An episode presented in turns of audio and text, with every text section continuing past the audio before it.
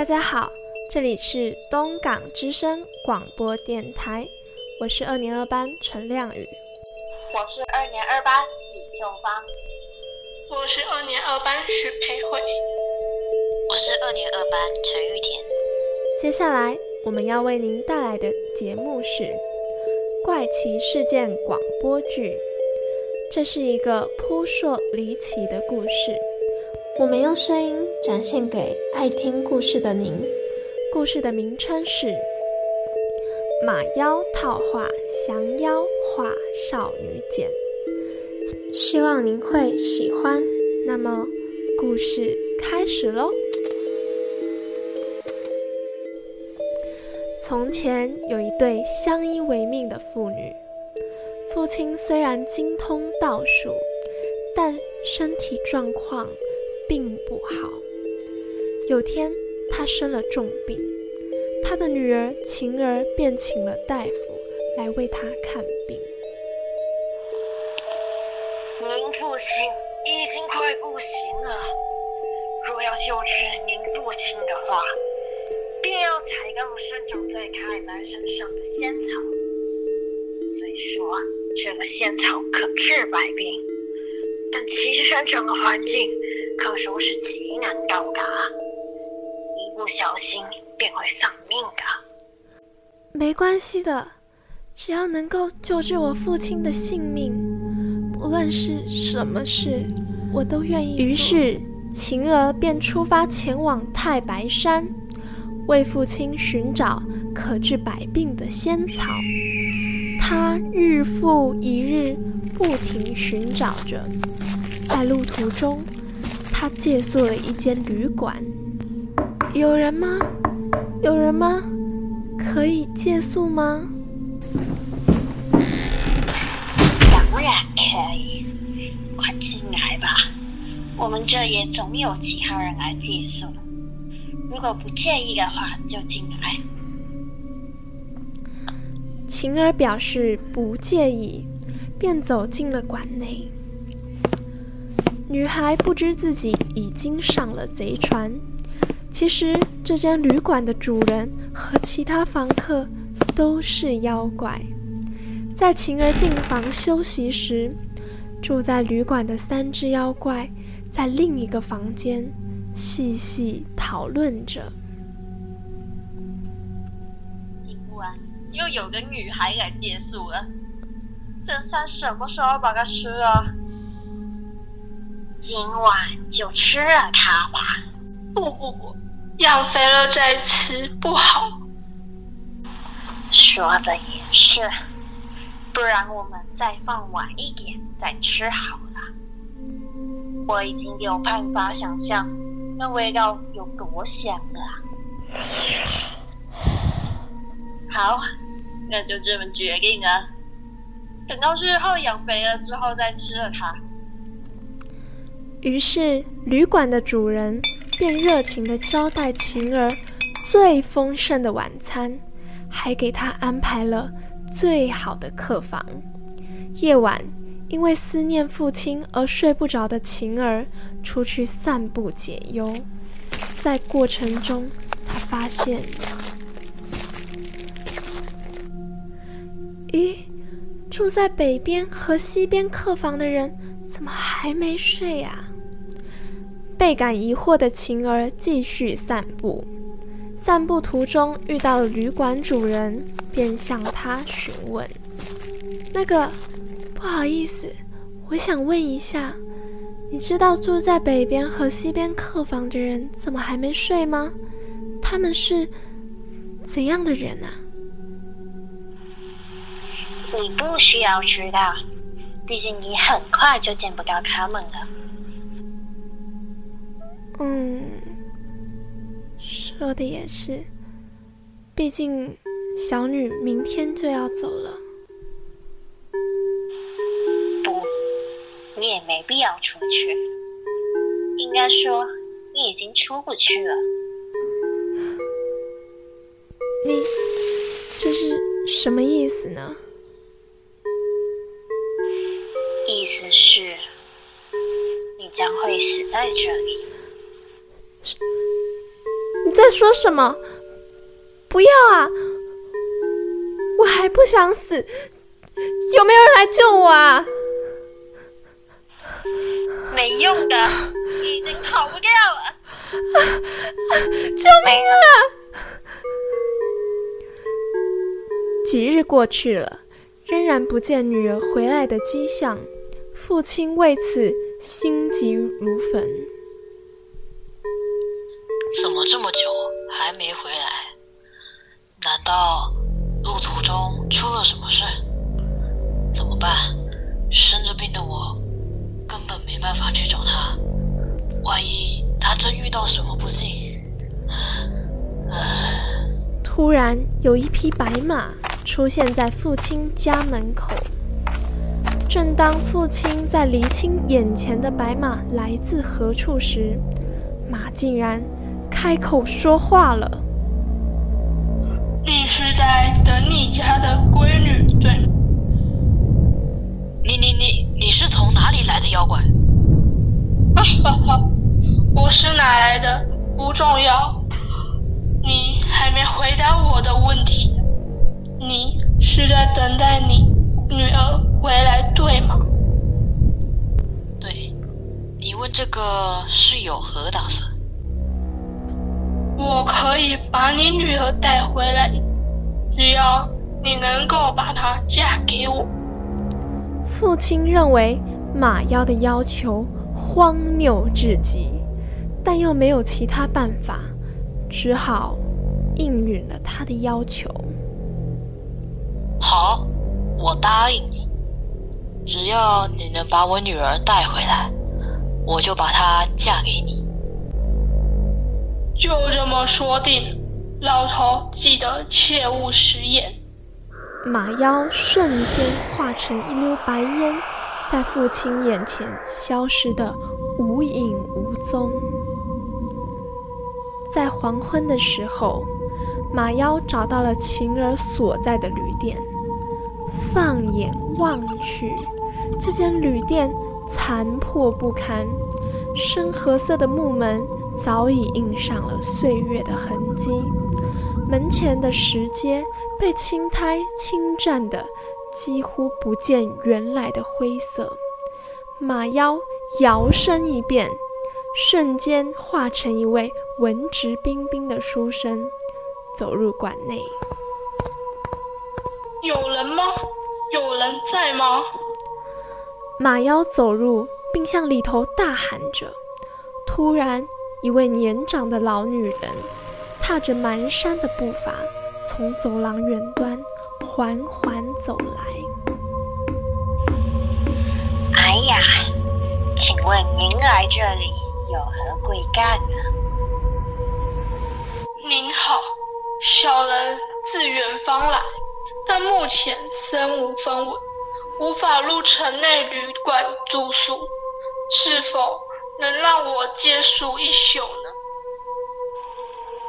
当然可以，快进来吧，外面很冷，会着凉的。十分感谢你，打扰了。马妖顺利的入住了。在老女人带着他来到客房的期间，他默默的观察着四周的环境。他大约数了一下，知道这个建筑的东西方各有一间客房，而南北方则各有两间。老女人将马妖带入了南方的客房，并在一番叮嘱后便离开了。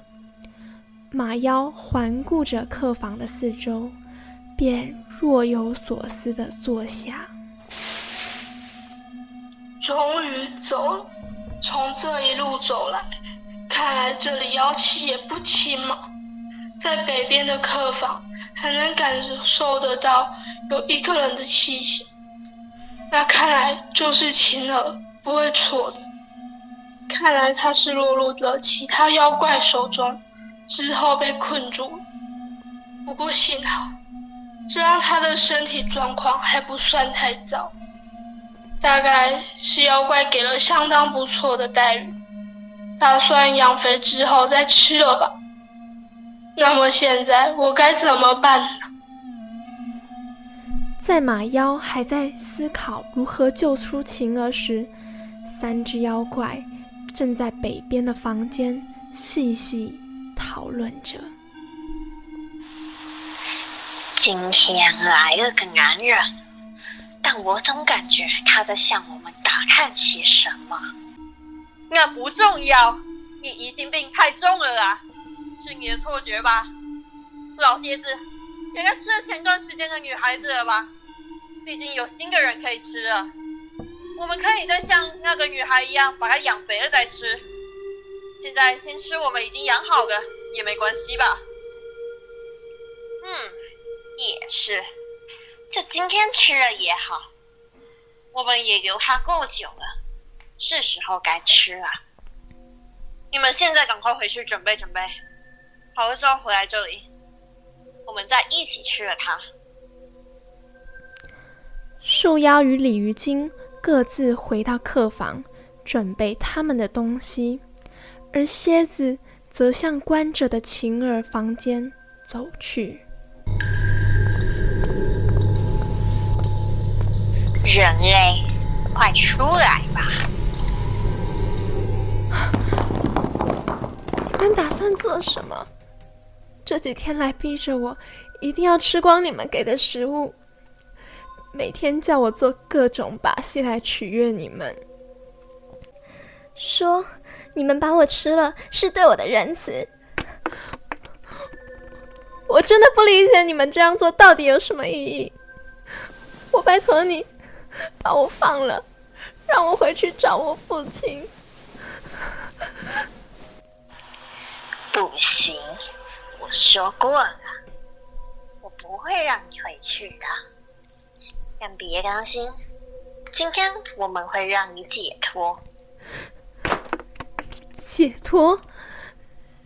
你说的解脱是什么意思？是把我吃了吗？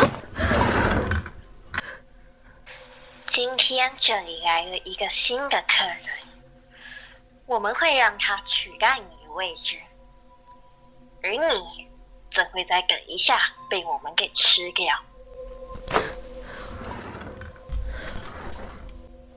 我就知道你来这里肯定不怀好意，你们不仅羞辱我，还在骗到其他可怜人之后，打算把我吃了。实在太没天良了！你们一定会有报应的。随你怎么说，反正你耿耿就会变成我们的大餐了。就趁现在尽管说吧，反正也不会有人来救你。现在最好自己从这里走出来，我会让你死的痛快。不要，我是绝对不会出去的。你这个蝎子精正要把晴儿抓起来的瞬间，门外传来了树妖的声音：“喂，谁准你先偷吃啊？那女孩不应该是我们一起分的吗？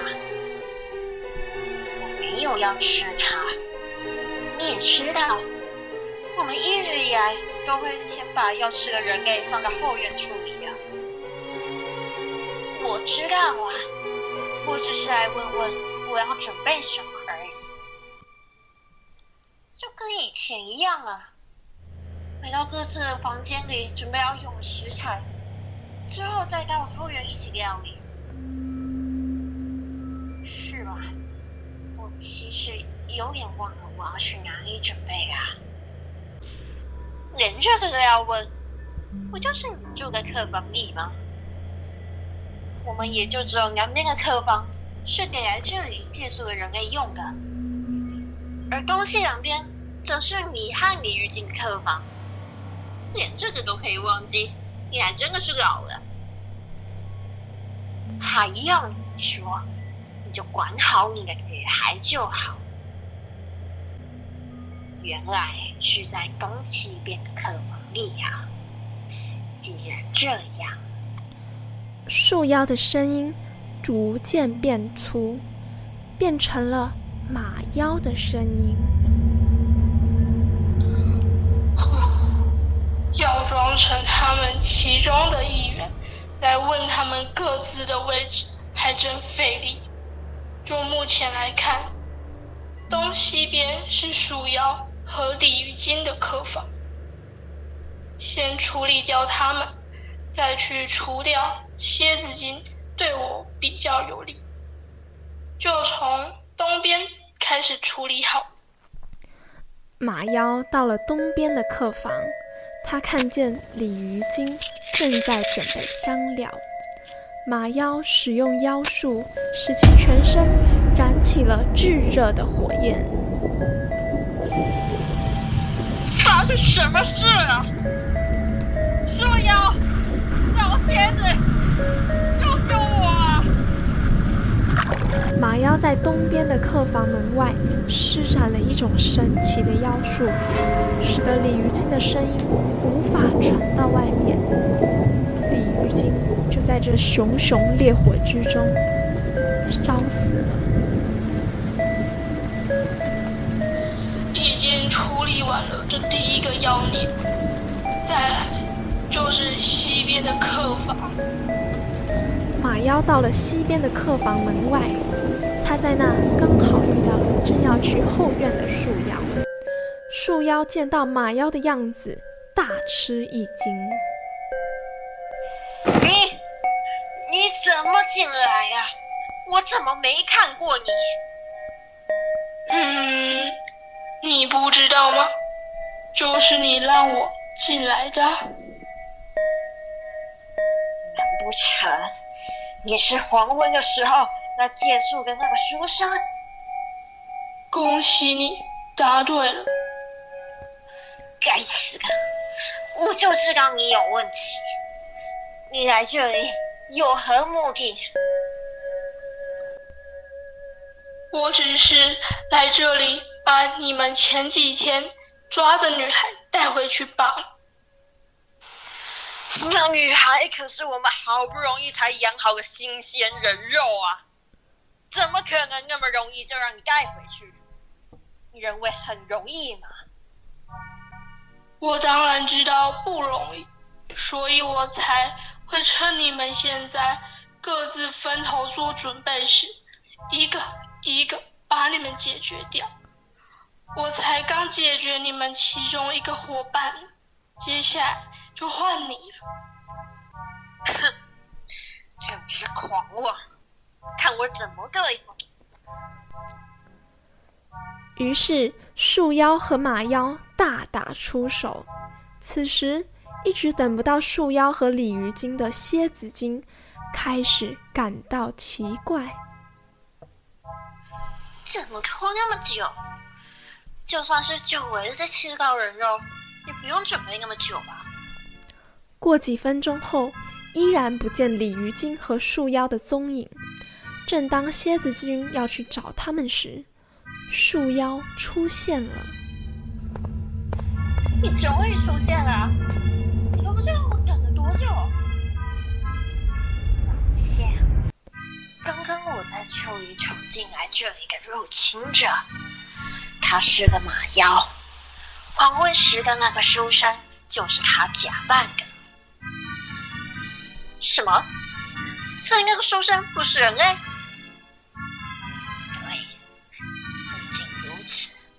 还趁我们在准备的时候，把鲤鱼精给杀了。他在准备要杀我的时候，被我给赶到，现在已经被处理掉了，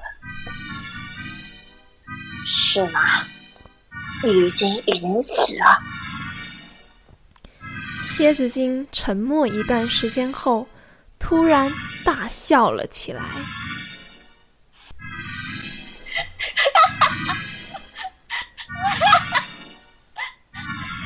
是吗？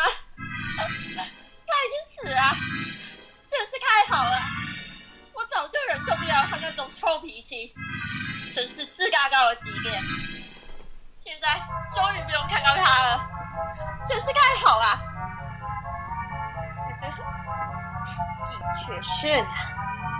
那个蠢蛋到最后还要我们去救他，真的是不知道自己有几斤两重呀！我就知道你果然也受不了他。既然他都不在了，我们就能分到更多肉啊！这还真要感谢那个马妖呢。虽然他现在也听不到了。哈哈。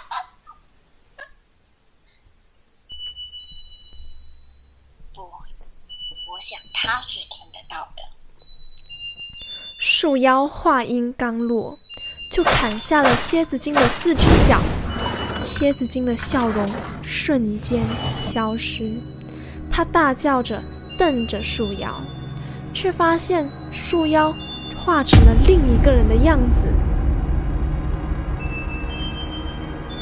毕竟被处理掉的并不是我吗？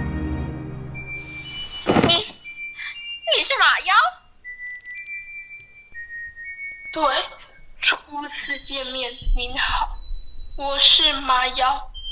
虽然我们今天才刚见面，但很遗憾的，我必须把你灭了。在这短暂的时间里，还请您多多指教。旅馆主人，蝎子精大人，少自作多情啊！要死的是你！虽然没想到树妖那个废物，竟然被一个不知道从哪里来的外人给杀了，但是。我可不一样，我。蝎子精话说到一半，突然闻到一股强烈的气味，蝎子精感到头晕目眩。马妖慢慢的走到蝎子精身边，对他说着耳语。才知道你是蝎子的时候，我就决定要把你放到最后处理。我知道。你们蝎子无法忍受这种强烈的气味，所以在一开始先夺走你的嗅觉，并在室中放了生石灰，想办法让你在无法逃离这里后，再将你的嗅觉恢复。事实上，我也没有想过计划会这么的成功，这都是多亏你那自以为是的性格，替我省了不少麻烦。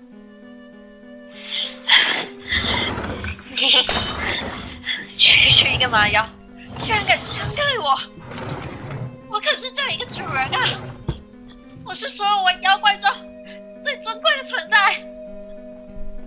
看来你不懂，你呢是你们三个里面最好解决的。要不是其他两个给你的帮助，你根本什么都办不到。蝎子精在一旁咒骂着马妖。一边挣扎着，到最后，蝎子精已失去了挣扎的力气。马妖见状，便朝着晴儿的方向走去。晴儿的手脚被绳子牢牢地绑住，看着马妖走过来，露出了畏惧的神色。你想做什么？我刚刚听到你们的对话了。你杀了那三只妖怪，到底有什么目的？冷静，晴儿，我是你父亲派来带你回去的。我父亲？对，不用担心，我不会对你做什么的。我们一起去找能救治你父亲的仙草，好吗？你竟然知道我要找仙草！看来你真的没有说谎。那我父亲他现在还好吗？我这么久没回去，他没事吧？他现在虽然身体还很虚弱，但大致上还过得去。你可以不用太担心。好，那就好。我相信你。好，那，你先让我替你解开绳子吧。晴儿在马妖的帮助下，隔天就离开了旅馆，并且顺利求得治百病的仙草。他快马加鞭的回到家，一到家中，晴儿激动地将一切告诉了父亲，并令父亲服下仙草。而父亲的病在服下仙草后，便也渐渐好转。他对马妖表示了万分的感激。但这时，他却突然反悔之前与马妖的约定，不愿将晴儿嫁给他。他的心里不知道正打着什么算盘。马妖啊，实在很感谢你的协助，但是我还需要再慎重思考该如何处理我女儿的婚事，所以抱歉了，我不能现在就把她嫁给你。没关系的，我会先准备好婚礼的一切事项，再回来找你。好的，我们到时候再谈。马妖向父女俩道别之后，便从门口走出，不知去向。听到他们两个的对话，晴儿用一种难以置信的眼神看向父亲。父亲，这是怎么回事？哎呀，你别管了，我们现在马上搬家。长安那头有我的友人。能够帮助我们，我们就搬去那里。可是父亲，你不是已经答应过马妖了吗？他都帮我们那么多，你的病也是他治好的，而且我也不排斥这场婚事啊！你怎么能够这样呢？不是叫你别管了吗？我就是不想让你嫁给他，他可是一个妖怪啊！怎么能让我宝贵的女儿嫁给那种东西？所以你就要忘恩负义吗？是因为他的帮助，我才能够从其他那三只可怕的妖怪中逃出来啊！也是因为他才有办法将仙草带回来给您啊！那是两码子事，我之后再去向外宣传他的好话。这样也不亏待他了吧？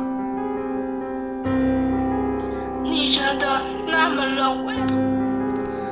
父亲话才刚说完，外面突然传来了马妖的声音。父亲感到背脊发凉，晴儿也被这突然的打扰吓到。他下意识的想向马妖解释，父亲却挡在了他前面。马妖大人，没想到你这么快就回来了，我都还没想好要怎么跟你说我的决定呢。你刚才不是说的很清楚吗？怎么这么快就忘了？不，这只是……父亲话还没说完，马妖急向前抓住了父亲。却被父亲用道术打了回去。你这可恶的人类！我拼尽全力的帮助，竟敢如此的忘恩负义！你也不想想你是什么身份，居然还想娶我的女儿！我没有想过要怎么把你灭了，就算不错了。你还想奢求什么？好啊！既然如此，看我还不灭了！话说完，马妖冲向父亲，准备杀了他，却被一旁的晴儿挡下。我拜托你们别打了，这样下去会没完没了的。马妖，看在我的份上，求求你了，我跟你走，你能不能放过我父亲？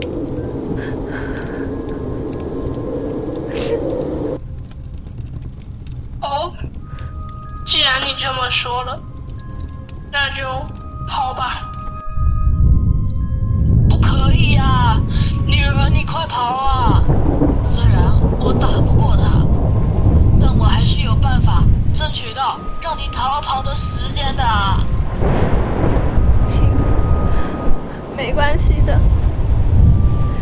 你的养育之恩，小女铭记在心。虽然之后。可能再也无法相见，但小女一直一直会将您放在心上。你一定要代替我好好的活下去。好了，既然都这么决定，那就跟我走吧。话音刚落，马妖即使用法术，将女儿用马皮包裹着，便挂在了树上。马皮牢牢地缠住女儿，化成了一颗茧。而他的父亲，无论尝试用手掰开它，拿着把子去刮它，还是拿菜刀去切它，都没有用。那位父亲只能一边拼命地救自己的女儿，一边落下无助又懊悔的眼泪。故事结束了。您是否还意犹未尽呢？希望我们今天给您的耳朵带来一段美好的时光。那我们下次有缘再会，再见。